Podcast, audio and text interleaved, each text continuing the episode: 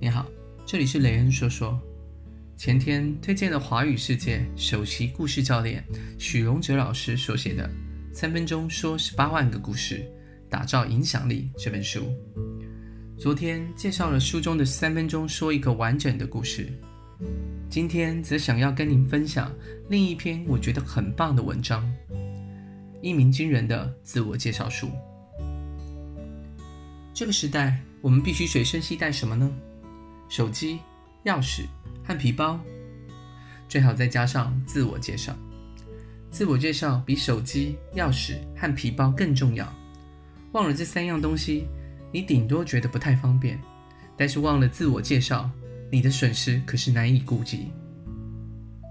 试着在心中估算一下，你这一辈子至少自我介绍了几次呢？我想一两百次可能都有了吧。你知道吗？你已经不小心流失掉一两百次把自己推销出去的好机会了。幸好你现在遇到了我，并且来上了这堂一鸣惊人的自我介绍术。自我介绍就像是免费打广告。想象一下，如果你能在马云、贾博士面前自我介绍，这可不得了，搞不好你这一生就因此而改变。所以我常常把自我介绍当成最重要的一件事。而且只要准备一次，可以用无限多次啊！说一百次别人的故事，不如说一次自己的故事。每一个人都有故事，只要方法对了，你就是别人传送的好故事。最简单的自我介绍方法，就是利用故事，把你的姓和名串联起来，也就是所谓的姓名联想法。举个例子，我有个学生叫做汤炳洲。他说：“有一天，他不小心在公园的长椅上睡着了。醒来的时候，身边突然多了一碗汤、一块饼，还有一碗粥。原来是因为路过的人把他当成流浪汉了，所以他的名字就叫汤饼粥。一碗汤、一块饼，还有一碗粥。”台下的人听完之后都笑了。这种介绍法有娱乐效果，但是人们只短暂地记住你的名字。还是完全不认识你这个人啊，所以这样的自我介绍意义并不太大。现在换一个方式，把职业也加进来。汤炳洲的职业是靠打赏过活的街头艺人。我们再重来一次。我叫汤炳洲，是个街头艺人，每天上街头唱歌，靠打赏过活。但是昨天唱完歌，打开打赏箱，哇，吓坏我了，里面一毛钱也没有。倒是留下了一碗汤、一块饼，还有一块馊掉的粥。看到汤、饼和粥，我汤饼粥当场流下男儿泪来。希望各位观众以后打赏就打赏，别再把我当流浪汉了。这个故事听起来怎么样呢？我个人认为，原则上还可以。现在人们已经记住你的姓名跟职业了，但是我们必须更进一步，让大家认识你这个人。其实还有更好的方法。那就是应用我们前面三堂课介绍过的三种方式。第一种方式，三分钟说一个完整的故事，利用靶心人公式。第二，一分钟说一个精彩的故事，利用意外人和努力人公式。第三，十秒钟说一个感人的故事，利用现实扭曲立场的原则。现在，我们就用汤炳洲这个人。把上面提到的三种方法通通练习一遍。如果你只有十秒钟介绍自己，那么就用现实扭曲立场，试试十秒钟说一个感人的故事。例如，在一群大人物里面，你只是一个不起眼的角色，别人听你自我介绍完全是不得已的，所以你必须短而有力，一针就刺进对方的心脏。各位认识周杰伦吧？我就是还没红之前的周杰伦。这个时候，大家的注意力会被你的一句话瞬间挑起来。趁这个时间点，打蛇随棍上，补上最重要的一句话。我想再过不久，就会有人模仿我自我介绍。他们会说：“各位认识汤炳洲吧？我就是还没红之前的汤炳洲。”借用现实扭曲立场的方式，你不止瞬间让自己有了一个非常具体的外在形象，更重要的是，散发出一股强大的自信。你连内在都非常立体的勾勒出来了。十秒钟之后，再也没有人敢忽视汤炳洲这个名字了。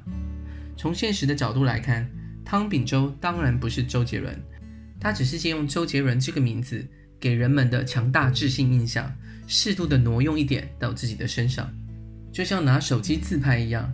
如果完全没有加工，你就是一名百分之百的路人，一万个人经过也没有人会发现你。但是如果适度的加上一点点的美术效果，看起来就会完全的不一样。你开始散发出明星的气势了。如果你有一分钟的时间介绍自己，那么就用努力人或意外人的公式。举个例子，你去应征某一个职务，公司的主管必须听你自我介绍，因此你可以多讲一些。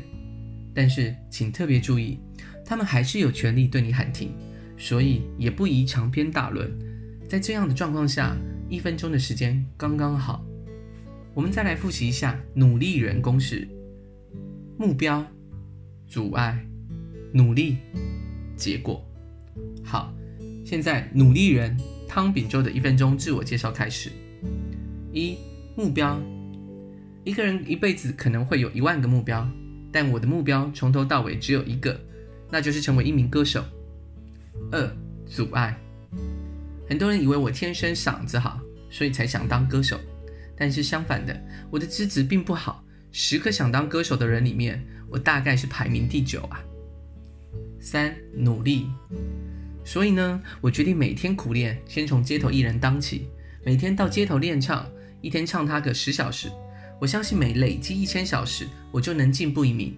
现在的我已经连续唱过九千个小时了，正朝一万小时迈进。四、结果。如果各位算数还可以，就会知道我已经前进到第几名了。但是我想一定有人跟我一样算数不好，那不如我就直接清唱个两句，让大家知道我现在的成果如何。故事说到这里，我想大家一定对你的歌喉很好奇。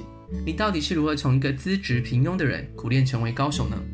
如果你真的有料，那就赶快趁这个机会大方的秀出来吧，就会有很大的加分效果，因为它证明了你刚才说的那个故事是真的。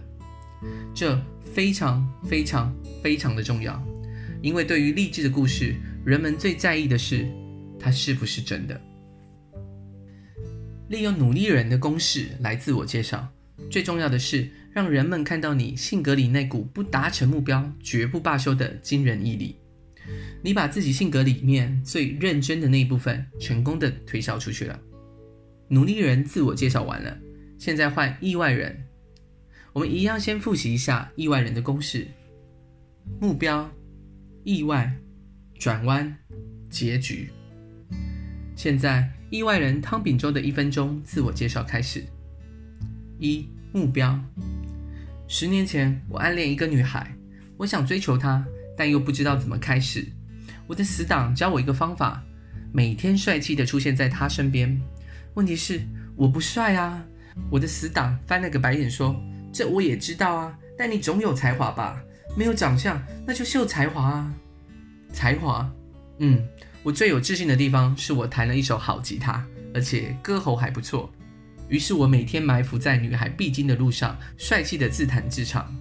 二、意外。三个月之后，女孩终于停下来听我唱歌了，我开心极了。六个月之后，他居然开口对我说话了。天哪，我超兴奋！女孩说：“我想鼓起勇气跟你说一句话，因为你是……”女孩正说到重点的时候，她的身后突然走出了一个男孩。两人对看了一眼之后，居然手牵着手对我说：“谢谢你，你是我们的媒人。”什么？媒人？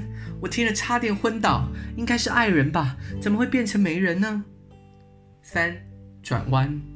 原来女孩爱听我的歌，每一次听到我的歌都会不自觉地放慢脚步。